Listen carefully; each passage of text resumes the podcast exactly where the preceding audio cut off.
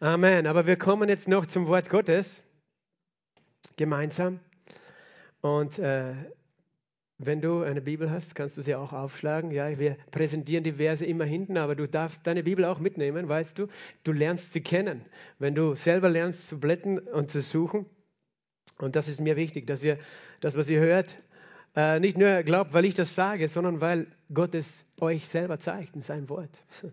Aber gut, wir haben es auch am Beamer. Und der erste Vers, den ich aufschlage, ist Maleachi, Kapitel 3 und Vers 23 und 24, wo folgendes steht. Siehe, ich sende euch den Propheten Elia, bevor der Tag des Herrn kommt, der große und furchtbare, und er wird das Herz der Väter zu den Söhnen und das Herz der Söhne zu ihren Vätern umkehren lassen, damit ich nicht komme und das Land mit dem Bann schlage. Ein Vers, den, äh, der letzte, das ist der letzte Vers im Alten Testament, also die letzten beiden Verse wenn du so möchtest, die geschrieben steht, spricht auch von der Zukunft, Tag des Herrn. Ihr könnt das alles nachhören in unserer Lehre über die letzten Dinge, die wir gerade am Mittwochabend haben. Ist jetzt nicht das Thema, aber das, was Gott hier sagt, dieser Vers. Gott wird, bevor Jesus wiederkommt, was tun? Das Herz der Väter zu den Söhnen umkehren lassen, der Söhne zu den Vätern. Und es geht um diese zwei, ja, um diese Beziehung eines Vaters zu einem Sohn und eines Sohnes seinem Vater, über die ich heute reden möchte. Ich möchte noch einen zweiten Vers voranstellen, das ist im Johannesevangelium 16, Vers 31. Johannesevangelium Kapitel 16, Vers 31. Einen Tag oder am Abend, bevor Jesus sterben würde, hingerichtet wurde, wo er gewusst hat, alle werden ihn verlassen, hat er Folgendes gesagt. Vers 32, Vers 32 Johannes 16, 32. Ich bin nicht allein, denn der Vater ist bei mir. Ich bin nicht allein, denn der Vater ist bei mir. So hat Jesus gelebt. Und über das wollen wir heute reden. Sage mal, ich bin nicht allein, denn der Vater ist bei mir. Der Vater ist bei mir. Über das hat Jesus geredet. Und ich möchte jetzt einen Text lesen, wo er, was er gesagt hat, auch an demselben Abend, bevor er am nächsten Tage äh, dann gestorben ist und gekreuzigt wurde. Im Johannes Kapitel 14, ich lese die Verse 1 bis 11. Euer Herz werde nicht bestürzt. Ihr glaubt an Gott, glaubt auch an mich. Im Haus meines Vaters sind viele Wohnungen.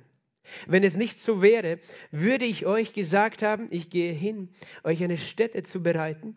Und wenn ich hingehe und euch eine Stätte bereite, so komme ich wieder und werde euch zu mir nehmen, damit auch ihr seid, wo ich bin. Und wohin ich gehe, dahin wisst ihr den Weg. Thomas spricht zu ihm, Herr, wir wissen nicht, wohin du gehst. Und wie könnten wir den Weg wissen? Jesus spricht zu ihm, ich bin der Weg und die Wahrheit und das Leben. Niemand kommt zum Vater als nur durch mich. Wenn ihr mich erkannt habt, werdet ihr auch meinen Vater erkennen.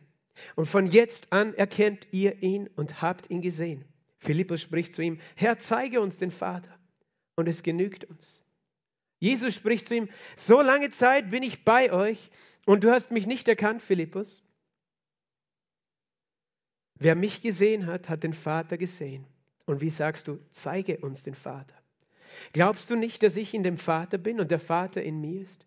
Die Worte, die ich zu euch rede, rede ich nicht von mir selbst. Der Vater aber, der in mir bleibt, tut seine Werke.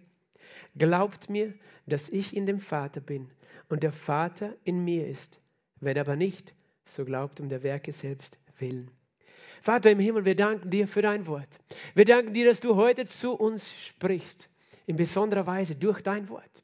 Wir danken dir, dass du, Geist Gottes, gegenwärtig bist. Du bist der Geist des Vaters, der uns die Worte des Vaters offenbart, der uns Offenbarungserkenntnis gibt und der mir hilft zu sprechen, der uns hilft zu empfangen, das, was du reden möchtest. Ich bete, Heiliger Geist, Herr, öffne unsere Sinne, lass uns wach sein heute für das, was du zu uns redest. Herr, und gib mir Ausdruckskraft zu sprechen heute. Ich brauche deine Hilfe. Herr, dass wir verstehen, was du sagen möchtest und dass wir verwandelt werden im Anschauen deines Bildes in Jesu Namen. Namen. Amen. Amen. Wer mich sieht, hat den Vater gesehen. Das hat Jesus gesagt.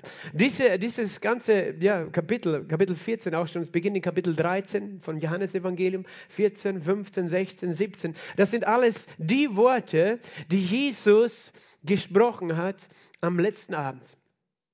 als er auf der Erde als Mensch so lebte, bevor er auferstanden war. Es waren die letzten seiner Worte und auch die letzten Worte sozusagen in diesem Evangelium, äh, in Summe. Wir wissen, es gibt dann schon noch ein paar Sätze später, aber, aber wo er etwas vermitteln wollte, wo er viel gelehrt hat noch. Und äh, ich denke mal, dass das, was am Schluss kommt, ist immer ganz besonders wichtig. Und was Jesus aufgehoben hat, hier zu sagen, das war ihm ganz wichtig, das zu sagen, bevor er gegangen ist.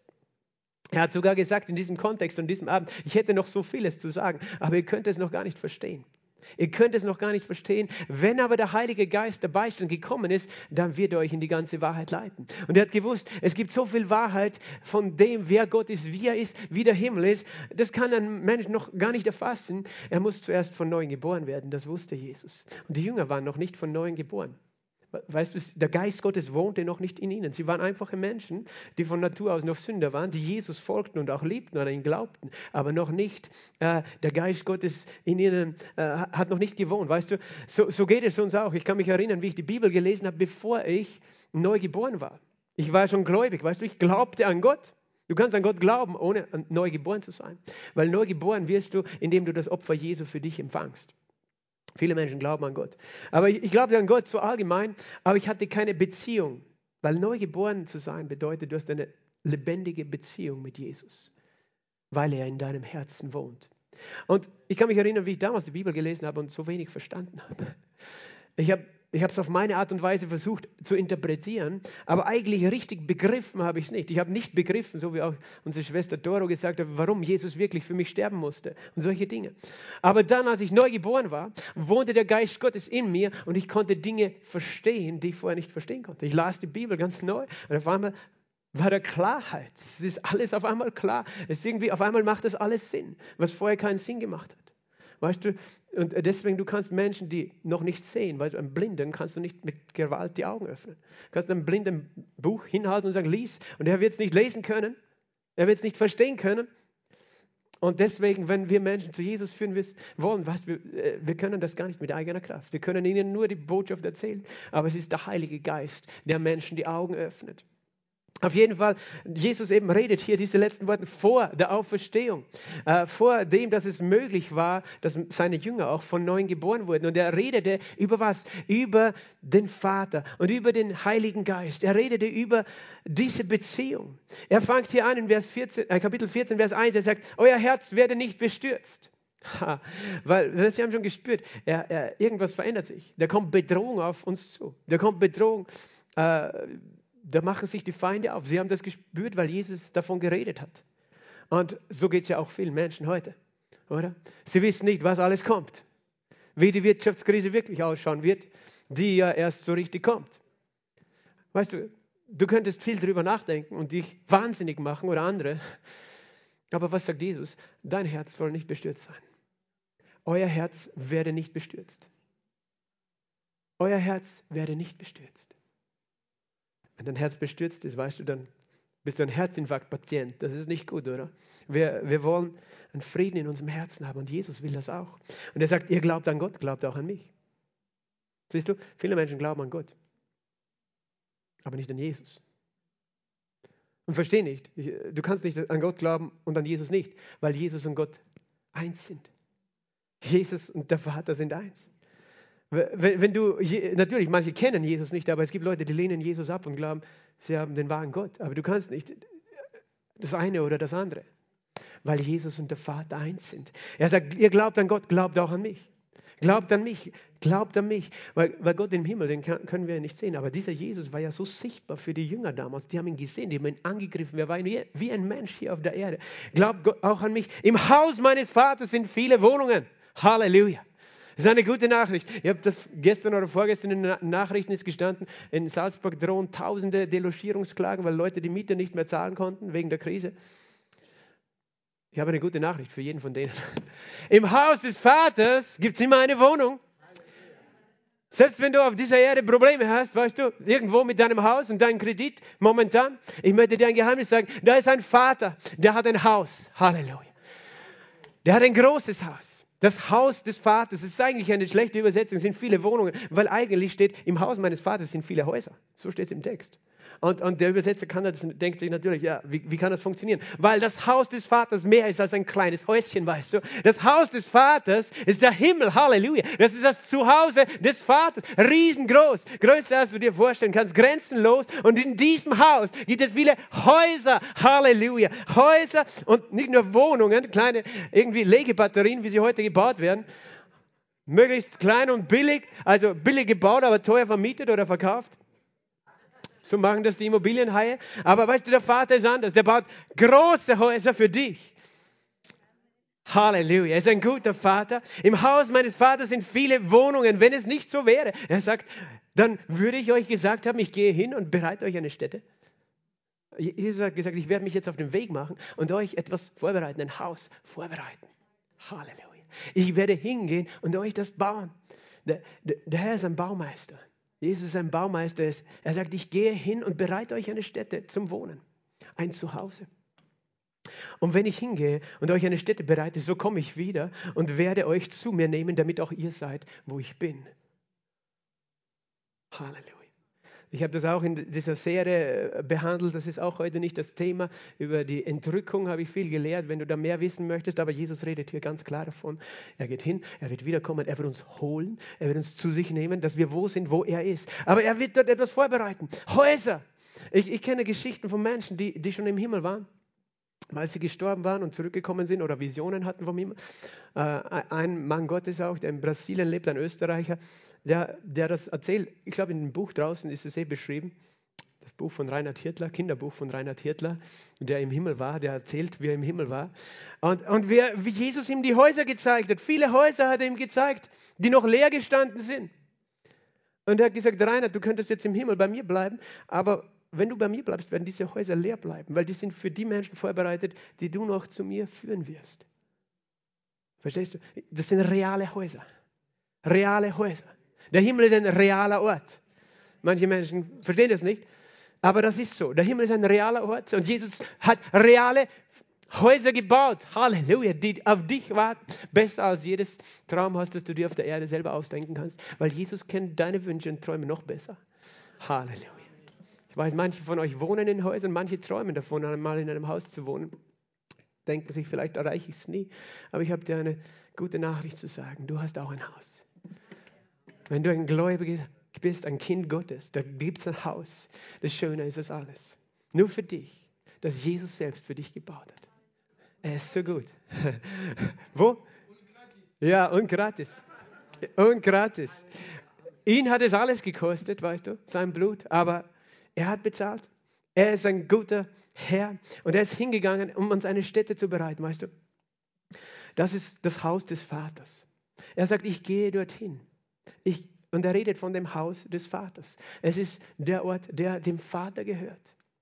Im Haus meines Vaters. Und er sagt dann in Vers 4, wohin ich gehe, da wisst ihr den Weg. Hast du schon mal überlegt, wo der Weg zum Himmel ist? Wenn Jesus sagt, du weißt eh den Weg. Ich meine, Ganz ehrlich, wo ist der Weg in den Himmel? Siehst du irgendwo eine Stiege, eine Leiter, die hoch genug ist, einen Berg? Du kannst auf den Mount Everest klettern, aber dann ist es irgendwo aus und dann kommst du nicht weiter. Weißt du, ich glaube, dass, ich habe diesen kindlichen Glauben, dass der Himmel oben ist. Ich glaube das absolut, weil Jesus, er fuhr in den Himmel auf, nach oben. Das ist ganz einfach, ganz logisch. Und da erklär mir da jetzt bitte nichts Wissenschaftliches. Weil die Wissenschaft, weißt du, die hat schon hundertmal bewiesen, gerade im letzten Jahr, wie, wie oft sie falsch liegen kann. Na, das war jetzt vielleicht bösartig. Es, es, gibt verschiedene Wissenschaftler, das wissen wir alle. Die einen sagen so, die anderen so, aber sie sind zumindest uneins. Sie wissen alle irgendwas. Der eine sagt so, der andere sagt so. Jeder sagt was anderes. Aber der Himmel ist oben, das glaube ich. Beim Vater. Der Vater ist oben. Und wohin ich gehe, wisst ihr den Weg. Aber ich habe den Weg noch nie gesehen. Weißt du, nirgends auf der Erde habe ich eine Stiege gesehen. Jakob, der hat einen Traum. Äh, der Mann Gottes, der hat einen Traum. Der auf dieser Jakobsleiter stiegen Engel auf und nieder. Der sah eine Stiege tatsächlich im Himmel. Ich kenne auch einen anderen Mann Gottes, Andreas Berglishoff. Er war schon bei uns. Er war auch tot und ist wieder zurückgekommen. Er sah auch eine, eine Stiege, die in den Himmel hinaufführte. Halleluja. Das ist immer gut, wenn Menschen das erzählen, die das gesehen haben. Aber, aber weißt du, mit den physischen Augen sehen wir keinen Weg. Und Jesus sagt, aber ihr wisst den Weg.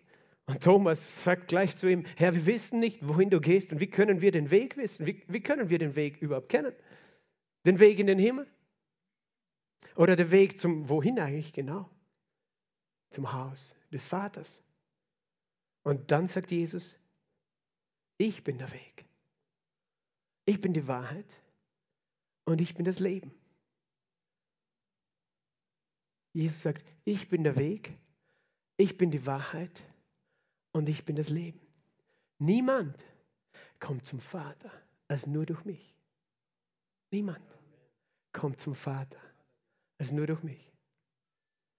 Weißt du, heute in unserer Welt ist alles relativ. Weißt du, jeder hat seine Wahrheit. Wenn ihr Christen glaubt, das ist euer Weg, dann ist das euer Weg. Ich habe einen anderen Weg. Tut mir leid, wenn du Kind Gottes bist, wenn du an Jesus glaubst. Jesus ist radikal in seinen Aussagen. Er ist radikal. Er macht keine Kompromisse. Er sagt Dinge, die uns vielleicht nicht schmecken. Weil er sagt, ich bin der Weg und niemand kommt zum Vater. Nur durch mich. Die Welt will dir heute erzählen, es gibt viele Wege. Weißt? Es, gibt, es gibt tatsächlich viele Wege. Er sagt, ich bin der Weg und die Wahrheit. Es gibt viele Wege, die sind nicht die Wahrheit. Warum? Weil sie nicht Leben hervorbringen. Der Weg, die Wahrheit und das Leben. Weißt du, ich habe viele Wege probiert in meinem Leben. Aber es war nicht die Wahrheit. Und woran habe ich das gemerkt? Weil das Leben, das ich gesucht habe, haben sie mir nicht gegeben. Weißt du, ich habe im Hinduismus, im Buddhismus und sonst wo gesucht. Auch meditiert und sonstige Dinge. Weg, Wahrheit und Leben. Weißt du, wohin ist das der Weg? Es war nicht der Weg. Ich sagte, es gibt viele Wege, aber nicht in den Himmel. In den Himmel gibt es nur einen Weg. Es gibt viele Wege zu Jesus, aber nur einen in den Himmel. Gibt viele Wege zu Jesus. Weißt du, du kannst auch durch eine andere Religion zu Jesus finden. Aber es ist nur einer, der dich in den Himmel führen kann. Das ist Jesus. Warum nur er? Jesus ist radikal in seiner Aussage. Ich sage das ganz einfach. Merkt ihr das? Nur Jesus ist der Sohn Gottes. Es gibt keinen anderen Sohn Gottes, der auf diese Erde gekommen ist. Nicht Buddha und nicht Mohammed sind Söhne Gottes. Jesus, nur er ist der Sohn Gottes. Nur Jesus wurde durch eine Jungfrau geboren. Nur er wurde von einer Frau geboren, die dieses Kind direkt vom Heiligen Geist empfangen hatte. Nur Jesus war ohne Schuld in seinem Wesen, in seinem Innersten. Und nicht nur das, er tat doch nie eine Sünde, nur er. Es gab, gibt keinen fehlerlos. Und auch Buddha und Mohammed oder sonst wer war nicht fehlerlos. Nur Jesus war ohne Schuld. Nur er war vollkommen. Nur er war immer gut. Weißt du, er war immer vollkommen gut. Zu allen Menschen. Das kannst du lesen in seinen Geschichten. Nur er war vollkommen. Niemand anders. Nur er war gesalbt mit dem Heiligen Geist. Niemand anders, der je gekommen ist, war so gesalbt, nämlich mit dem Heiligen Geist, ohne Maß, wie Jesus. Wir haben alle äh, die Salbung des Heiligen Geistes, aber nur ein Maß der Salbung. Er hat das, die Salbung ohne Maß. Darum konnte er alle Kranken heilen. Nur er konnte alle Krankheiten heilen. Nur er konnte alle Dämonen immer austreiben. Nur er, weißt du, nur er ist einzig. Er hat Wunder, die niemand getan hat. Sonst. Natürlich jetzt seine Gemeinde, sie tut Wunder. Aber ich meine jetzt allgemein auf dieser Welt. Niemand, kein anderer Religionsstifter hat diese Heilungen und Wunder vollbracht. Nur er hat das getan. Nur er nahm deinen Platz, den Platz eines Sünders. Das hat auch kein anderer Prophet oder Religionsstifter für dich gemacht. Gesagt, okay, ich werde jetzt deinen Platz nehmen. Wäre gar nicht möglich gewesen, weil jeder andere selber Sünder ist, weißt du. Ein Sünder kann nicht für einen anderen Sünder den Platz nehmen, weil die müssen sowieso beide bestraft werden. Aber er war der Vollkommene. Nur er hat das getan. Nur er starb für dich. Niemand anders. Gesagt, ich werde für dich mein Leben niederlegen ans Kreuz. Niemand anders. Nur Jesus starb für dich. Noch was, wir haben es gerade gefeiert. Nur er ist aus dem Toten auferstanden, oder? Kennst du irgendeine Geschichte von irgendjemandem, der auferstanden ist und ewiges Leben empfangen hat nach seinem Tod auf diese Art und Weise wie Jesus? Wir kennen niemanden außer Jesus. Nur er ist aus dem Toten auferstanden. Nur er ist in den Himmel aufgefahren. Und nur er sitzt zu Rechten des Vaters. Niemand anders. Nur er hat diesen Platz. Äh, ich sage das einfach ganz bewusst, weil lass dir das nie einreden und die Menschen müssen diese Wahrheit hören, weißt du? Weil ich weiß, jeder von uns, der das schon versucht hat wahrscheinlich, Menschen von Jesus zu erzählen, sagt, okay, das ist deine Wahrheit, ich habe eine andere Wahrheit. Ich sage dir was, es gibt niemanden, der das getan hat, was Jesus getan hat. Niemanden. Und Jesus sagt, nur ich bin der Weg und ich bin die Wahrheit. Nur er sitzt zu Rechten des Vaters. Nur sein Name ist Rettung. Es gibt keinen anderen Name, der Menschen retten kann oder gerettet hat jemals, als der Name des Herrn Jesus. Da gibt es diese Geschichte, weißt du, da, da geht jemand auf einen Berg, plötzlich rutscht er ab bei der Klippe und dann hängt er an der Klippe. Was würdest du dann tun? Jesus rufen. Der hat den Namen Jesus nicht gekannt. Was hat er gemacht? Er hat gesagt, oh Herr, rette mich. Und dann hörte die Stimme aus dem Himmel, falte deine Hände zum Gebet, mein Sohn. Das funktioniert nicht, oder? Ich weiß, das ist ein Böser. Der ist böse. Aber wenn du den Namen Jesus anrufst, weißt du, und auf dem Berg hängst, an der Klippe, dann macht er ein Wunder. Aber, aber ruf nicht einen anderen Namen an, weil das könnte dann zu spät sein. Der Name Jesus, nur sein Name ist Rettung, nur sein Blut, kein anderes Blut, das Blut, von dem wir gehört haben, nur sein Blut reinigt dich von jeder Sünde. Nicht das Blut irgendeines Menschen, nicht das Blut von irgendeinem Guru. Nein, nur sein Blut kann deine Sünden abwaschen. Sein Blut, nur er kann dir Sünden vergeben. Weißt du, das konnte auch noch kein anderer Mensch. Jesus hat Sünden vergeben. Nur er konnte Sünden vergeben. Und nur er kann dich mit seinem Heiligen Geist taufen. Nur er. Du kannst alle anderen anrufen von mir, aber sie können dich nicht mit dem Heiligen Geist taufen. Das ist der Grund, warum Jesus gesagt hat, ich bin der Weg, ich bin die Wahrheit und ich bin das Leben. Dieser Weg ist die Wahrheit, die einzige Wahrheit, die Menschen wohin führt. Und das einzige Leben, das, wo wirkliches Leben drinnen ist, nirgendwo sonst ist dieses Leben enthalten, das ist ewige Leben als in ihm. Und er sagt, ich bin dieser Weg. Das heißt, wenn du fragst, wo ist der Weg zum Himmel? Jesus, du bist der Weg zum Himmel wer an mich glaubt. Und äh, dann, dann redet er weiter, weißt du? Und das ist eben der Punkt, auf den ich heute noch hinaus will. Er sagt nämlich nicht, wenn wir genau zuhören, ich bin der Weg in den Himmel, sondern er sagt, ich bin der Weg zum Vater. Und natürlich, wir haben schon gesagt, das Haus des Vaters ist der Himmel. Aber ihm geht es darum, dass wir etwas verstehen. Es geht nicht darum. Es war nie sein Ziel, dass er uns einfach nur in den Himmel bringt, sondern zum Vater bringt. Das eine ist, dass du irgendwo lebst und dass es dir halt gut geht und Gott soll dir einfach alle seine Segnungen geben. Das andere ist, wenn du eine Beziehung hast. Eine Beziehung zum Vater. Und das ist das, was Jesus hatte. Das ist das, was Jesus hatte. Und das ist das, was in seinem Dienst essentiell war. Für die Art und Weise, wie er überhaupt dienen konnte und handeln konnte. Weil er handelte nicht als Individualist in dem Sinn, sondern er handelte in einer Beziehung, in einer innigsten Beziehung und Gemeinschaft mit dem Vater. Und sein größter Wunsch, und der Vater, sein größter Wunsch war nicht nur, dass du einfach in den Himmel kommst, damit du nach dem Tod noch weiter lebst und es dir gut geht, sondern noch viel mehr. Sein großer Wunsch war, dass du zum Vater zurückkommst. Und damit meint er in einer Beziehung eine Beziehung, die frei von Angst und Schuld und Scham ist. Und er sagt, niemand kommt wohin zum Vater, als nur durch mich. Verstehst du, worum Jesus gegangen ist? Dass du zum Vater kommst.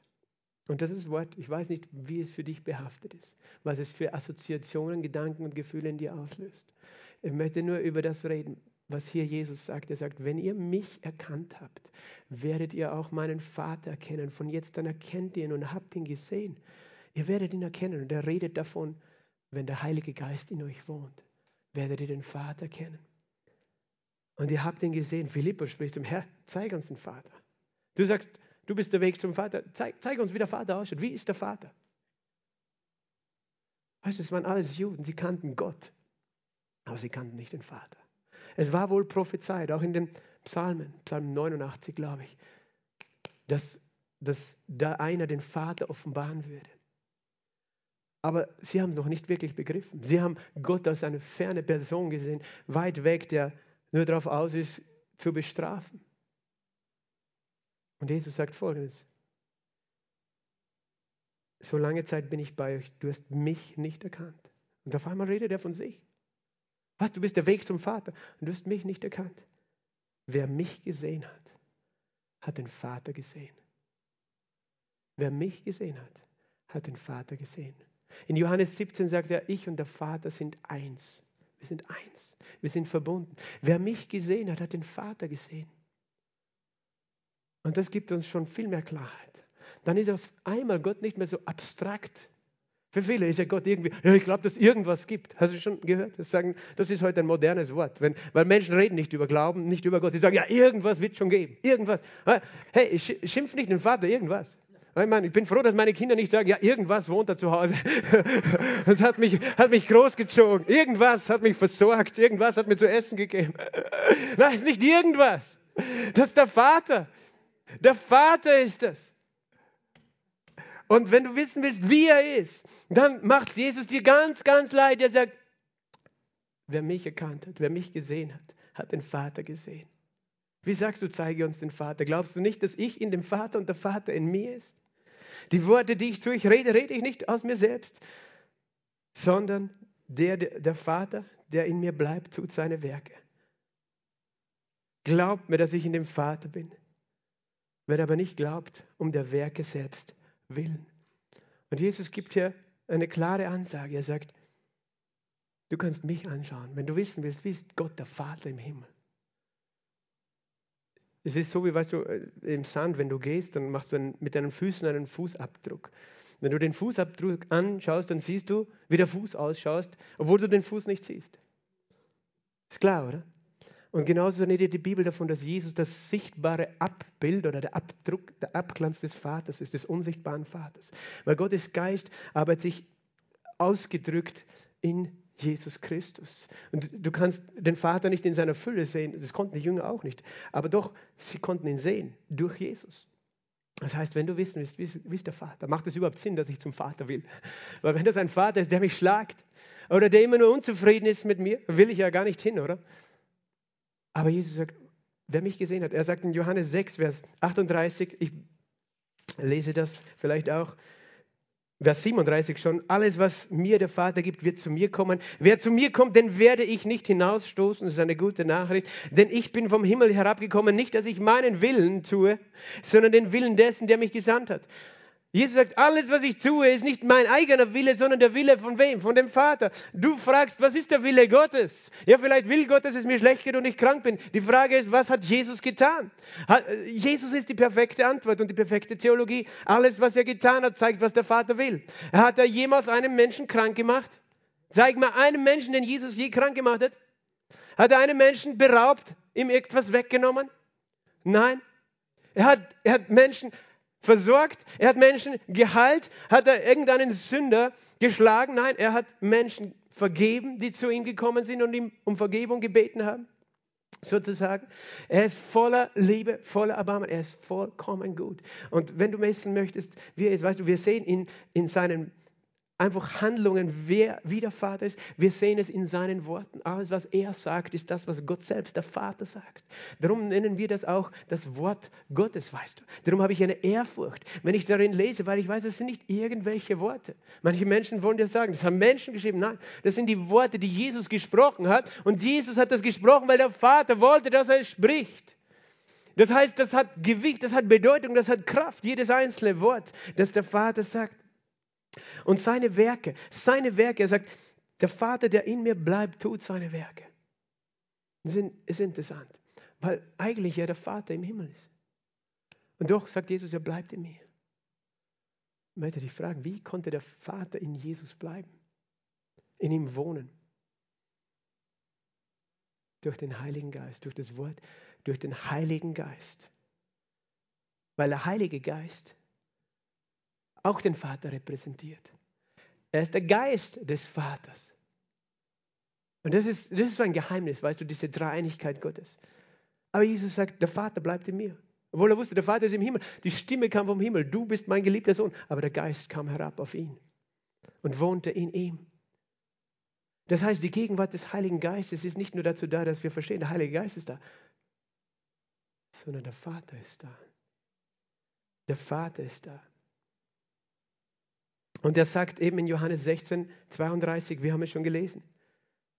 Es kommt die Stunde und ist gekommen, dass ihr euch alle zerstreuen werdet, ein jeder in seiner Heimat und mich allein lassen werdet. Aber ich bin nicht allein, denn der Vater ist bei mir. Der Vater ist bei mir. Jesus hat gesagt, der Vater ist bei mir. Er sagt auch in Vers 28, den Versen davor, ich bin von dem Vater ausgegangen und in die Welt gekommen und wieder verlasse ich die Welt und gehe zum Vater. Nur so ganz nebenbei.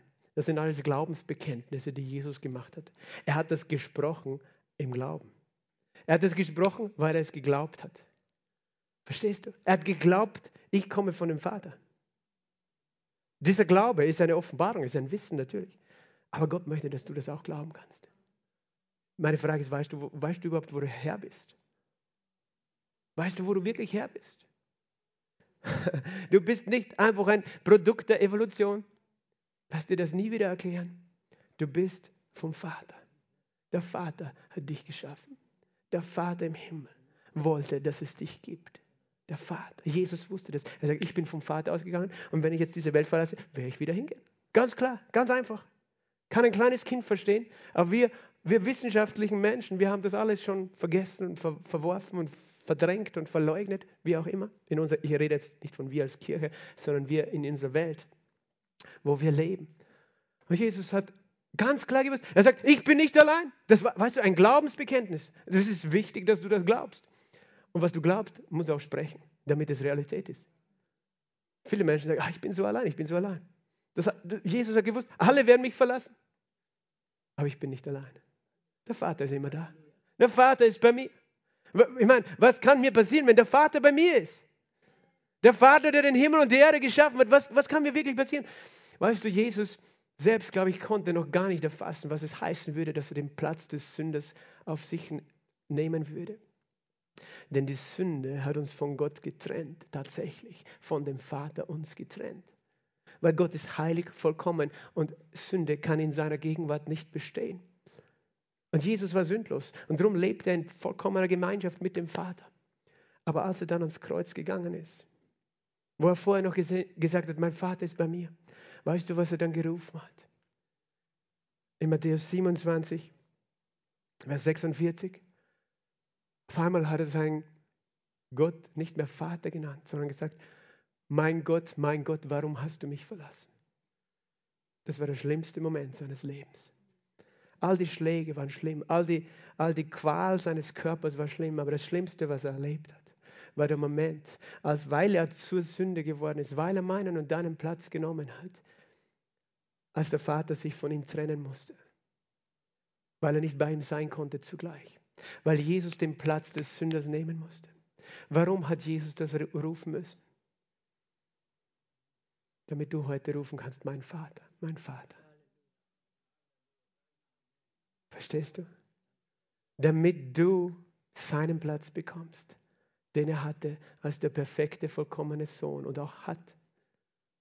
Er wollte dir seinen Platz geben. Er nahm deinen Platz, den des verlassenen Menschen, der sich selbst getrennt hat von Gott, seinem Vater, damit du seinen Platz bekommst, als ein Sohn oder eine Tochter in der Beziehung mit dem himmlischen Vater.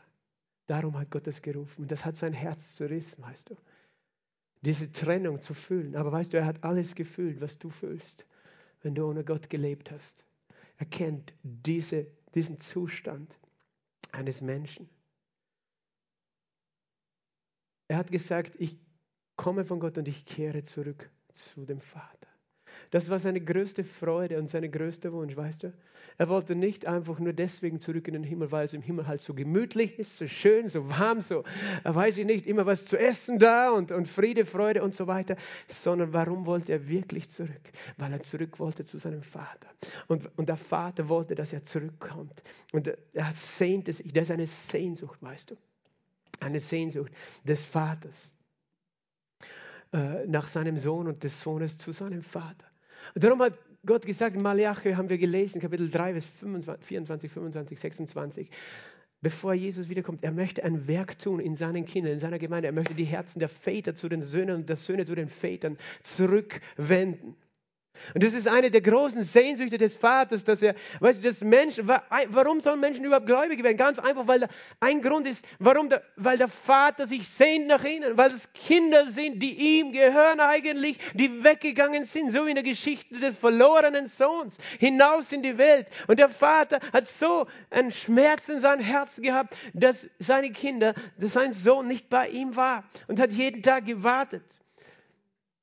Aber der Sohn hat noch gar nicht verstanden, was es für einen Wert hat, im Haus des Vaters zu wohnen. Weißt du, und, und das ist die Geschichte des Sünders. Auf dieser Welt, weißt du, sind Beziehungen zwischen Vätern und Söhnen und Söhnen und Vätern so oft kaputt. Und es ist ganz einfach, warum? Wegen der Sünde. Und wenn wir dann vom Vater hören, weißt du, wir wollen vielleicht gar nichts wissen vom Vater im Himmel, weil wir nur ein Bild haben, das unseren irdischen Vater repräsentiert. Oder diese kaputte Beziehung oder nicht in völlig intakte Beziehung, die wir da auf dieser Erde vielleicht erleben oder erlebt haben oder gar nicht erlebt haben. Weißt du, meine Geschichte ist auch nicht eine Geschichte, die voller Friede, Freude, Eierkuchen war. Ich bin aufgewachsen und als ich neun war, haben meine Eltern sich scheiden lassen. Und mein Vater hat einfach versagt als Vater. Es gab einfach Streit und, und Probleme. Ich werde nicht ins Detail gehen, aber ich kann dir sagen, an dem Tag, als meine Mutter mit uns das Haus verlassen hatte, hat er angerufen und gesagt, ich komme nach Hause und fahre mit euch in die Donau. Das heißt, er hat, er hat nicht umgehen können mit seiner Vaterschaft und seiner Elternschaft und seiner Ehe. Und wir sind ausgezogen. Weißt du, und dann sind wir weggezogen von Wien nach Niederösterreich, ziemlich weit. Und meine Mutter musste den Kontakt ziemlich abbrechen weil es einfach sehr schwierig war. Und irgendwie haben wir als Kinder das nicht geschafft, selber den Kontakt zu halten zu unserem Vater, zwei Geschwister. Und irgendwie hat es er nicht geschafft, den Kontakt zu uns zu suchen oder zu halten. Er hat gedacht, wir wollen ihn nicht. Wir haben gedacht, er äh, ist nur sauer auf uns, weil wir nicht mehr bei ihm wohnen oder wie auch immer. Auf jeden Fall der Feind. Und ich bin, hat da einfach sein, sein Werk getan und ich bin ohne ihn aufgewachsen von meinen neunten Lebensjahren. Irgendwann, und, und letztlich, weißt du was, Versagen auf beiden Seiten. Ich habe ich hab versagt als Sohn, wirklich ihn auch zu ehren, sozusagen, als Vater, ihn zu suchen. Er hat versagt. Und ich erzähle diese Geschichte, weißt du, weil ich weiß, jeder hat seine Geschichte mit seinem Vater oder seinen Eltern. Aber es ist der Herr, für den Herrn ist nichts unmöglich. Als ich, als ich 18, 19 war und in Wien war, suchte ich dann wieder Beziehung zu ihm. Zweimal konnte ich ihn besuchen. Er konnte noch meinen kleinen Sohn in der Hand halten, aber er wusste gar nicht mehr, wie er mir begegnen soll als Sohn, nach, weißt du, zehn Jahren getrennt zu sein, wie ich über ihn denke. Äh, ich habe auch gemerkt, er war natürlich auch nicht zufrieden mit, was ich so für Pläne habe. Ich war damals nämlich planlos und hatte keinen Plan für mein Leben. Und dann kurz darauf ist er eben ja, auf offener Straße mit einer Lungenembolie, Thrombose zusammengebrochen und verstorben im Alter von 52. So konnte ich keine Beziehung mehr aufbauen zu meinem Vater. Aber weißt du, für Gott ist nichts unmöglich. Dinge, die kaputt gegangen sind, Beziehungen auch, die Beziehung zum Vater. Dinge einfach in Ordnung zu bringen, die du menschlich nicht in Ordnung bringen kannst. Ich habe oft gefragt, wo ist mein Vater? Ich wusste, dass als ich als, kind war, als kind, ein Kind war, auch meine Eltern mit mir, mit uns immer wieder in einer Freikirche waren. Aber ich hatte keine Ahnung, was wirklich in meinem, im Herzen meines Vaters war, was er wirklich glaubte. Aber das war vor circa, circa zu der Zeit, als wir hergekommen sind nach Kärnten. Ich kann nicht genau sagen, ob es vorher oder nachher war. Weißt du, da hatte ich einen Traum. Und in dem Traum war ich in, draußen im, im Seehotel beim Wörthersee, im Restaurant. Und da kommt ein junger Mann auf mich zu und schaut mich an. Und es war ein junger Mann und schaut mir in die Augen und ich wusste, es ist mein Vater. Und umarmt mich. Und, und wir haben beide nur geheult. Und ich bin dann aufgewacht. Aber ich habe gewusst, es war ein Traum von Gott, weißt du. Das ist mein Vater. Dem geht's gut, der ist im Himmel, beim Herrn. Weil der Vater im Himmel ein guter Vater ist. Und weißt du, Jahre später, ich kann mich erinnern, das ist vielleicht fünf, sechs Jahre her, hatten wir eine Taufe draußen am, am See und wir hatten einen, einen Freiluftgottesdienst im Europapark. Und da war ein Mann, der zugehört hat von der Ferne und dann näher gekommen ist. Und er spricht mich an und fragt mich nach meinem Namen, ob ich Gottfried Knirsch heiße. weil er kennt meinen Vater. Und es war ein Mann, ein Gläubiger, der mir erzählt hat, weißt du, wie nach der Scheidung er sich ganz viel um meinen Vater kümmern konnte und viel mit ihm gebetet hat und so weiter. Und mir viel erzählen konnte dann. Viele Jahre, weißt mein Vater war damals schon, weiß nicht, 14, 15 Jahre verstorben beim Herrn. Aber Gott hat mir jemanden geschickt, der hat mir dann ganz viel von meinem Vater erzählt. Und davon, dass, dass mein Vater gläubig war. Und Jesus lebte. Und, und das war vor, erst vor einem oder zwei Jahren, schreibt jemand anders. Aus Wien schreibt jemand, ja, ich habe im Livestream den Livestream gesehen. Bist du zufällig der Sohn von so und so? Weil ich glaube, ich kenne auch deinen Vater. weißt du, und sie, sie schreiben, weißt du, dein Vater ist stolz auf dich, wäre stolz auf dich, er hat dafür gebetet. Und Gott hat sein Gebet erhört. Halleluja. Gott ist ein Gott der Wiederherstellung, oder? Ein Gott der Wiederherstellung. Und ich habe ihn nicht mehr auf der Erde gesehen.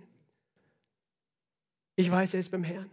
Und es sind Menschen, die haben mir erzählt von ihm, weil Gott sie in mein Leben geführt hat auf, auf eine Art und Weise. Warum hat Gott das dir getan, weißt getan? Weil sein Herz ist. Diese Beziehung der Kinder zu den Vätern, auch zu den Müttern, aber ich rede heute von dem Vater im Himmel und der Väter zu den Kindern. Das ist sein Herzschlag. Diese Beziehung, dass sie wieder in Ordnung ist, dass der Frieden ist und dass der Versöhnung ist. Ich musste mich entscheiden, weißt du, ich hatte auch Groll auf meine Eltern, auf beide. Könnt ihr so blöd sein, euch scheiden lassen? ganz ehrlich. Könnt ihr nicht miteinander ganz normal umgehen, wie man mit Menschen, wie Menschen normal umgehen, weißt du? Aber ich, ich musste mich entscheiden, zu vergeben. Aber nicht nur das. Ich habe selber Kinder bekommen, fünf. Und ich bin draufgekommen, es ist nicht leicht, ein guter Vater zu sein. Es gibt tausend Möglichkeiten zu versagen. Jetzt habe ich noch viel mehr Gnade für meine Eltern, weil, weil ich weiß, wie schwer das ist.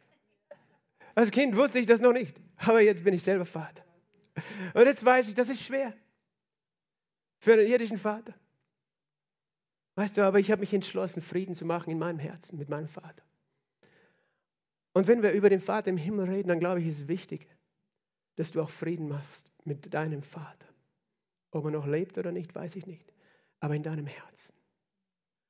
Weil das etwas ausmacht in dieser Beziehung zu deinem himmlischen Vater. Und Gott möchte nicht, dass dein Groll vielleicht, den du auf deinen irdischen Vater hast, ein Hindernis in deiner Beziehung zu seinem, deinem himmlischen Vater ist. Und weißt du, Jesus lebte in dieser innigsten Beziehung. Sein wahrer Vater war nicht Josef, der Mann Marias. Obwohl seine Eltern wirklich gut waren zu ihm, hat er gesagt, ich bin nicht allein, der Vater ist immer bei mir. Und, weil, und was ist das Besondere dann? Wir nennen Jesus Freund und ich nenne ihn auch Freund, er ist mein Freund. Aber was ist der Unterschied zwischen einem Freund und einem Vater? Weil der Vater trägt die volle Verantwortung für seinen Sohn. Er trägt die Verantwortung und als erstes ist er der Versorger des, äh, des Sohnes der, oder der Kinder. Er versorgt. Er kümmert sich darum, dass alles versorgt ist. Der himmlische Vater. Ich weiß, der irdische macht das nicht immer. Aber das ist, warum für Jesus das so wichtig war auch. Er, er wusste, mein Vater versorgt mich. Ich muss mir nicht Sorgen machen, was ich morgen esse oder übermorgen oder ob ich in Pension noch irgendwas genug habe, sondern mein Vater sorgt um mich. Er schaut um alles, weißt du? Was tut der Vater noch? Der Vater er, er beschützt, er bewahrt dich. Er, er, weißt du, passt auf, dass dir nichts passiert. Wenn, wenn du krank bist, tut der Vater alles, dass du wieder gesund bist. In der Regel. Ein, ein, aber Jesus lebte in diesem Bewusstsein mit dem Vater im Himmel. Was der Vater tut, weißt du, der Vater unterstützt dich, der hilft dir, kommt dir zur Hilfe. Wenn du Hilfe brauchst, wenn du selber etwas nicht schaffst. Der Vater unterstützt dich. Jesus wusste, ich bin unterstützt von meinem Vater ist auf meiner Seite. Der Vater, er ermutigt dich. Der Vater kennt deine Berufung und deine Fähigkeit. Weißt du, Mütter sind auch wichtig, aber der Vater, manchmal schmeißt das Kind ins Wasser. er, er sagt, du kannst es. Er, er, Jesus hatte das, er, das hat ihn so erfolgreich gemacht. Es war nicht nur die Tatsache, dass er einfach Gottes Sohn gesagt mit dem Heiligen Geist war, sondern weil er wusste, da ist mein Vater bei mir ist die ganze Zeit. Und der hat ihn ermutigt. Der hat gesagt, du bist mein geliebter Sohn, an die habe ich große Freude. Er hat ihm Worte des Lebens zugesprochen. Und Jesus konnte es. Mein Vater hat mich auch, weißt du, buchstäblich manchmal ins Wasser geschmissen, aber es war gut. Ich kann mich erinnern, da waren wir in Italien am Meer, waren wir immer auf Urlaub. Und geht ja heute Gerade nicht, aber vielleicht im Sommer. Wir, wir glauben daran, wir hoffen. In Lignano. Und, und, und, da war draußen weit eine, eine Boje und er hat gesagt, komm, schwimmen wir dorthin. Und ich habe mir gedacht, ich kann ja gar nicht gut schwimmen. Und so weit. Aber er hat gesagt, hey, wir schwimmen dahin, das ist sicher, das schaffen wir. Und er hat mich ein bisschen überredet, sage ich mal. Aber er hat geglaubt, dass ich das kann, was ich selber nicht geglaubt habe, dass ich es könnte. Ich habe gedacht, das ist viel zu weit. Aber er hat gesagt, weißt du, ich bin Rettungsschwimmer. Er war tatsächlich, hat als Rettungsschwimmer auch gearbeitet, als junger Mann in seiner Freizeit hat mir erzählt, ich war ganz stolz auf ihn, er ist durch den Attersee durchgeschwommen. Ich habe gedacht, boah, mein Vater ist durch den Attersee durchgeschwommen, das sind ein paar Kilometer. Okay, dann, weißt du, dann habe ich gewusst, okay, wenn ich wirklich nicht mehr kann, er kann mich tragen, er kann mich rausfischen. Er hat mich einfach, wenn du das weißt, das Kind, dass da ein Vater ist, dann wirst du Dinge tun, die du sonst nicht tun würdest.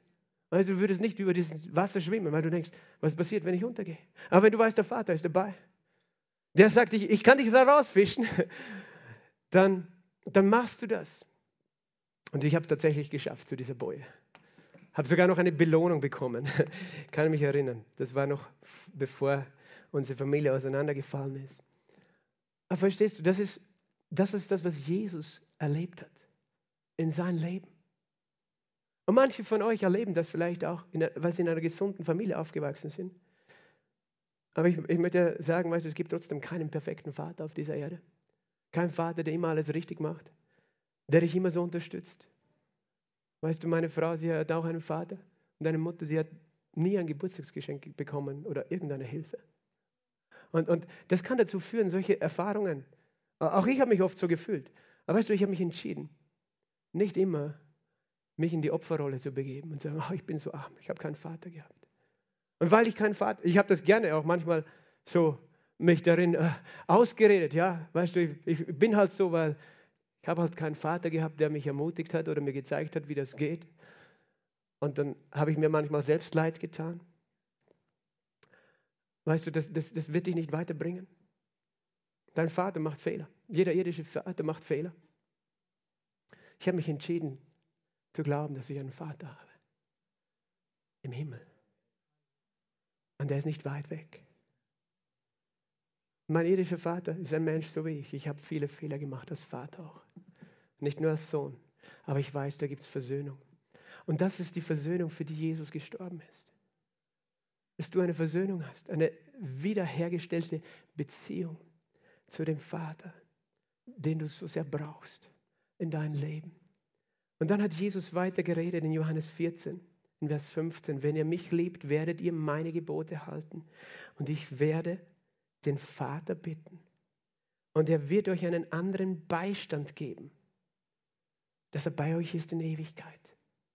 Er nennt ihn den Geist der Wahrheit, den Heiligen Geist der Wahrheit, den die Welt nicht empfangen kann, weil sie nicht kennt und nicht sieht.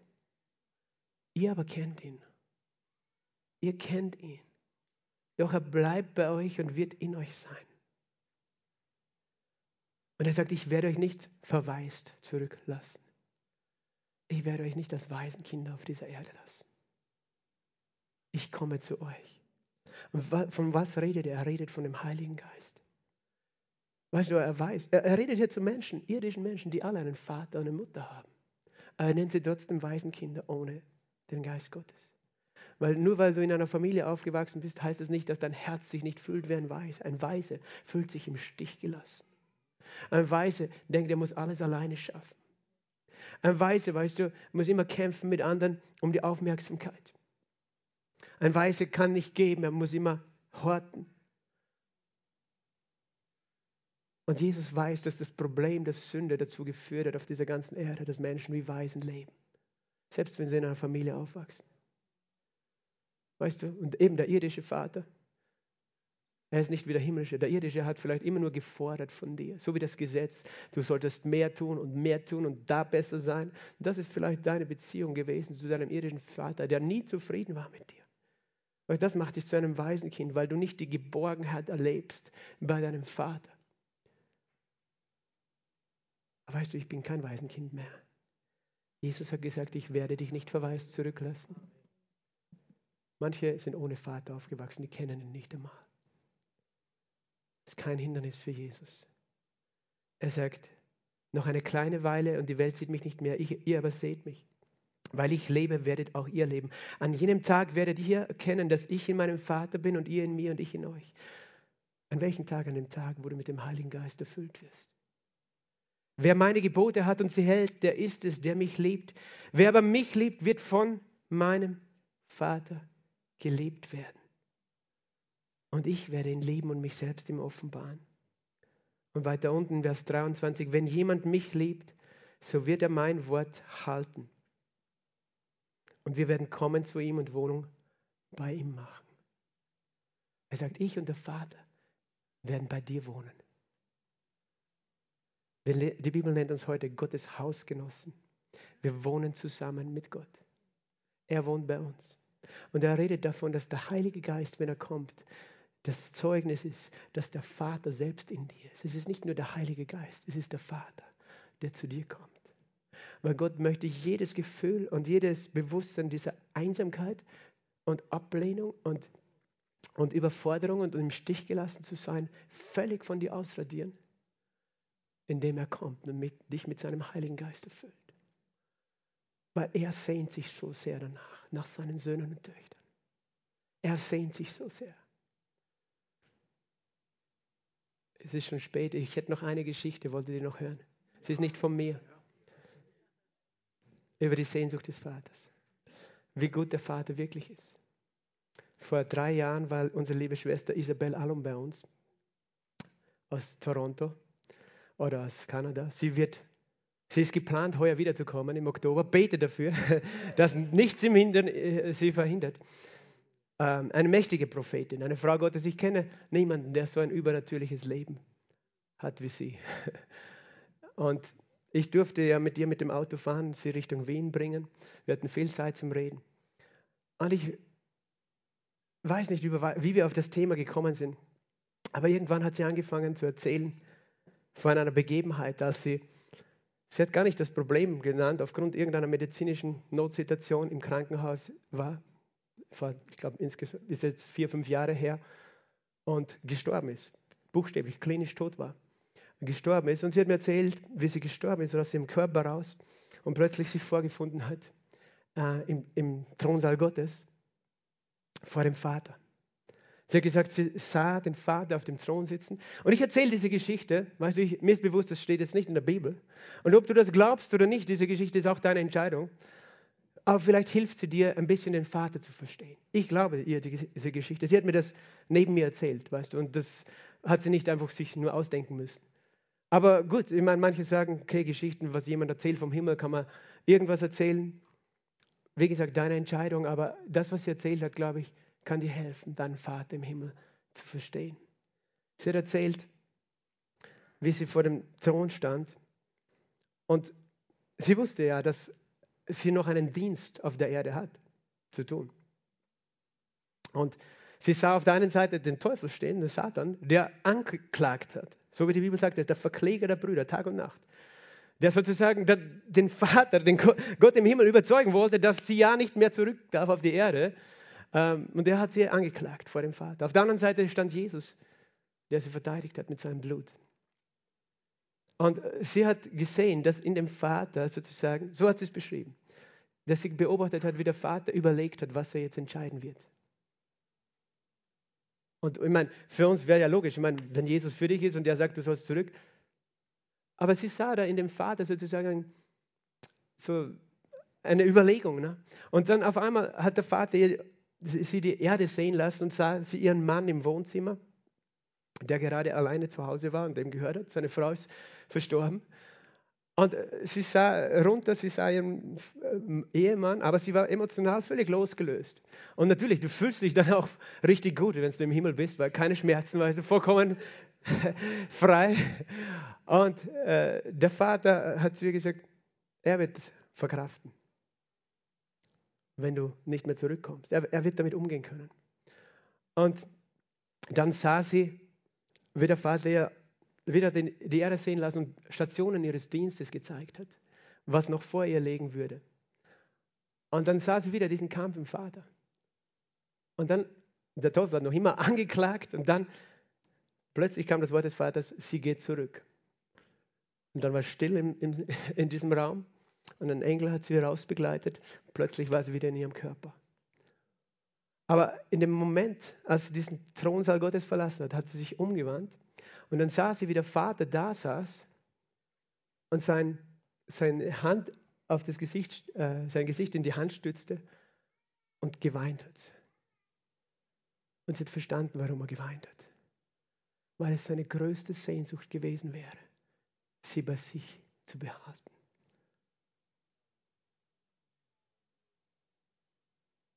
War seine größte Sehnsucht. Und er hat gewusst, es wird nicht leicht sein, wenn sie zurückgeht. Eigentlich hätte er sie bei sich behalten. Aber sie, sie sah den Vater weinen, weil sie gegangen ist. Als sie das erzählt hat, weißt du, sie saß neben mir, sie hat geweint. Ich habe auch geweint. Weil der Vater ist so viel besser, als wir vorstellen können. Er sehnt sich so viel mehr danach. Wir denken, das ist hier unser Zuhause und wir halten so fest diese Welt. Und er sehnt sich. Weißt du, wenn es nach ihm ginge, würde er uns alle sofort heimholen. Weil er weiß, da haben wir keine Schmerzen, keine Probleme, keine Sorgen mehr. Und da kann er sich immer um uns kümmern, leibhaftig sozusagen. Aber wir haben noch eine Aufgabe, so wie sie noch eine Aufgabe hatte. Sie hat mir erzählt, ein paar Monate später war sie in Deutschland bei einer Konferenz, hat bis Mitternacht auch gepredigt und prophezeit. Und während dieser Konferenz saß eine Frau in, weiter vorne in, de, in, de, äh, in den Reihen, die sie die ganze Zeit angeschaut hat. Aber mit so reinen Augen. Sie hat gesagt, solche Augen hat sie nur im Himmel gesehen. Und diese Frau saß die ganze Zeit still da. Und sie diente all diesen Menschen, weißt du, sie dient allen Menschen mit Prophetie. Und ganz am Schluss, da war schon halb zwei in der Früh, wenn ich mich richtig erinnere. Da waren fast alle schon draußen, steht diese Frau auf, kommt zu ihr mit einem kleinen Geschenk in der Hand. Schaut sie an und sagt, das soll ich dir bringen. Sie hat das nicht mit Worten gesagt, sondern mit dem Herzen. Vom Vater. Und sie liebt Parfums und es war ein sehr teures Parfum. Und sie hat verstanden, dass es ein Engel war. Und die Botschaft, die dieser Engel gegeben hat, der Vater will nicht, dass du dich abgelehnt fühlst, weil er dich weggeschickt hat und zurückgeschickt hat. Darum bringt er dieses Geschenk. Und sie sah, wie diese Frau sich umdrehte, rausging bei der Tür und verschwand. Unsichtbar war. Okay, ist jetzt eine Geschichte. Du kannst sie glauben oder nicht, ich glaube es. Ich weiß, mein Vater ist noch viel besser als das, was ich mir jetzt vorstelle. Sie hat dieses Parfum aufgehoben. Und als sie das erzählt hat, weißt du, da habe ich eine Offenbarung bekommen. Der Vater liebt, sich, liebt mich noch viel mehr. Er sehnt sich noch viel mehr. Du kannst dir nicht vorstellen, wie groß sein Herz ist. Mein Vater ist auf, ist, ist, hatte großen Schmerz, das weiß ich, weil er ohne uns, also weil wir ohne ihn gelebt haben dann. Aber ich werde ihn wiedersehen. Aber dein Vater im Himmel, seine größte Schmerz ist, wenn Menschen nicht einmal wissen, dass es ihn gibt und wie sehr er sich sehnt. Aber Jesus hat gesagt, ich bin der Weg zum Vater. Und ich möchte, dass du zu Hause ankommst und dass du ein Zuhause hast und eine Geborgenheit hast, die dir niemand auf dieser Welt geben kann. Dafür ist Jesus gekommen. Und damit wir das jetzt schon auf dieser Erde erleben, sendet er seinen Heiligen Geist, den Geist des Vaters. Weil es ist nicht irgendwer, es ist der Geist des Vaters damit du seine Gegenwart erleben kannst. Damit du sagen kannst, so wie Jesus, ich bin nicht allein, sondern der Vater ist bei mir. Sage mal, ich bin nicht allein, sondern der Vater ist bei mir. Amen. Ich möchte das Lobpreisteam bitten. Halleluja. Der Vater ist hier. Der Vater ist hier. Durch den Heiligen Geist ist er hier. Er ist da, um dein Herz heute wieder neu anzufachen, aber auch um es zu heilen. Und er ist als erstes da für die, die noch nicht einmal umgekehrt sind zu ihm. Jesus hat gesagt, ich bin der Weg zum Vater. Niemand kommt zum Vater als durch mich. Und die größte Sehnsucht des Vaters ist es, dass Menschen seinen Sohn kennenlernen und seine Vergebung annehmen, damit sie zum Vater finden. Und ich möchte diese Frage stellen. Lass uns gemeinsam aufstellen. Ob du Jesus als deinen Vater, ob du Jesus angenommen hast, ob du den Vater kennst. Und ich bitte dich stellvertretend heute für Jesus. Ich bitte dich stellvertretend, kehre um zum Vater. Ich bitte dich stellvertretend für Jesus, der alles bezahlt hat, damit der Vater und du in innigster Gemeinschaft leben können. Du fragst, was muss ich tun? Er sagt, wer an mich glaubt, hat ewiges Leben. Jesus sagt, wenn du glaubst, was ich für dich getan habe, dann ist deine Schuld vergeben. Dann wirst du neu geboren. Und wenn du nicht sicher bist heute, dass du neu geboren bist, dass du ewiges Leben vom Vater hast, wenn du denkst, da ist Schuld, die dich trennt, dann lade ich dich heute ein, dein Leben Jesus zu geben und somit zum Vater zu kommen und umzukehren. Und wenn du da bist, lass uns die Augen geschlossen haben oder im Livestream und du das möchtest, dann streck deine Hand jetzt aus zum Vater. Wenn du spürst, wie er sich sehnt nach dir, seine Sehnsucht, so wie der verlorene Sohn das gespürt hat, der umgekehrt ist. Lasst uns umkehren zum Vater und heb deine Hand. Und ich rede jetzt nicht nur zu denen, die noch nicht neugeboren, errettet sind, sondern auch von Menschen, die weggelaufen sind von ihrem Vater, von ihrem Himmlischen. Die merken, hey, er sucht mich, er sehnt sich nach mir. Dann rede ich auch zu dir, dass du wieder nahe kommst zu deinem himmlischen Vater. Dann streck auch deine Hand aus und bete einfach dieses Gebet, lieber Vater, danke, dass du mich so sehr liebst. Danke, dass du dich so nach mir sehnst. Danke, dass du Jesus gesandt hast an meiner Stelle, um mich von Schuld zu erlösen. Ich glaube, dass Jesus für mich gestorben und auferstanden ist. Und ich kehre um zu dir, Vater. Ich empfange die Vergebung durch das Blut Jesu. Ich erkläre, Jesus Christus ist mein Herr und mein Retter. Danke, dass du mich angenommen hast als dein Sohn, als deine Tochter, als dein Kind. Dass du mein Gebet gehört hast. Lass deine Augen jetzt geschlossen und ich bete für uns alle, für dich, der du jetzt neu zum Vater kommst. Der Vater ist hier, der Heilige Geist des Vaters ist hier.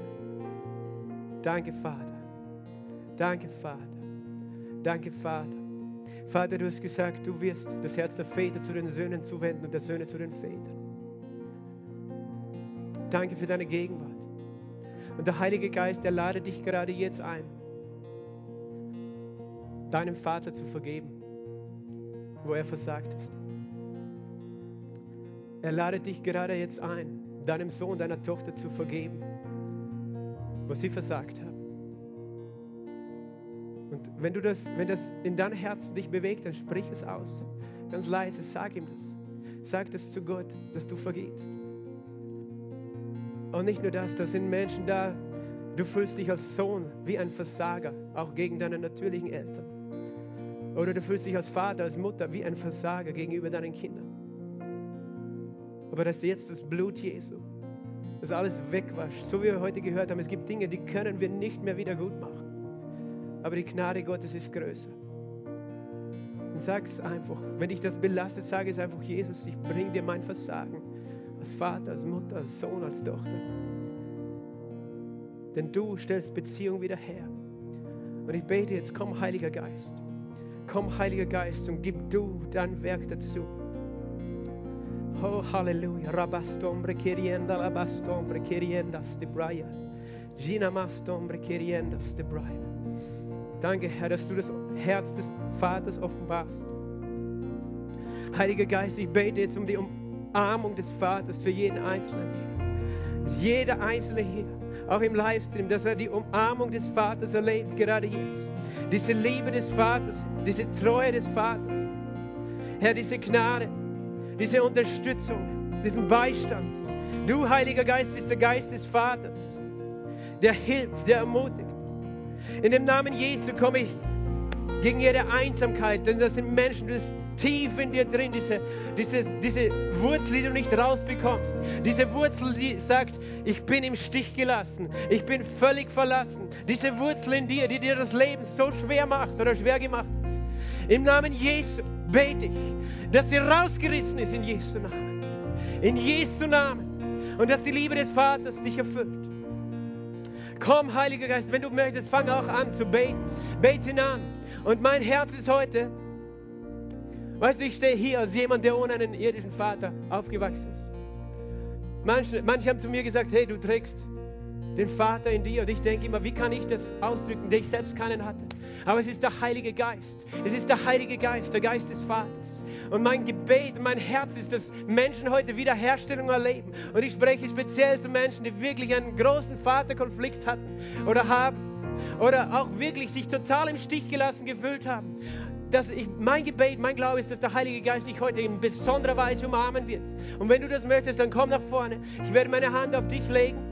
Aber warte nicht, bis ich bei dir bin, sondern während du vorne stehst, empfang, sag einfach, Vater, ich empfange dich jetzt, ich empfange deine Liebe. Stell dich hier vorne hin. Ich hoffe, wir haben genug Platz für alle. Wir werden noch anbeten. Ich weiß, die Zeit ist fortgeschritten, aber weißt du, es gibt Dinge, die kann man nicht im Vorbeigehen lösen. Die kann man nicht schnell, schnell einfach äh, in Ordnung bringen, sondern lass, lass dir Zeit, wenn du noch Zeit hast, wenn du schon gehen musst. Der Herr segne dich. Der Herr ist mit dir. Aber ich, mein Gebet ist heute, dass der Vater jeden Einzelnen, der hier vorkommt, umarmen wird. Ich bitte, dass ihr einfach, wenn es geht, die, den Mundschutz mitbringt, dass ihr auch die Abstände haltet. Und wenn, wenn wir sehen, dass zu wenig Platz ist, dann werden die Ordner helfen, da ein bisschen zu ordnen.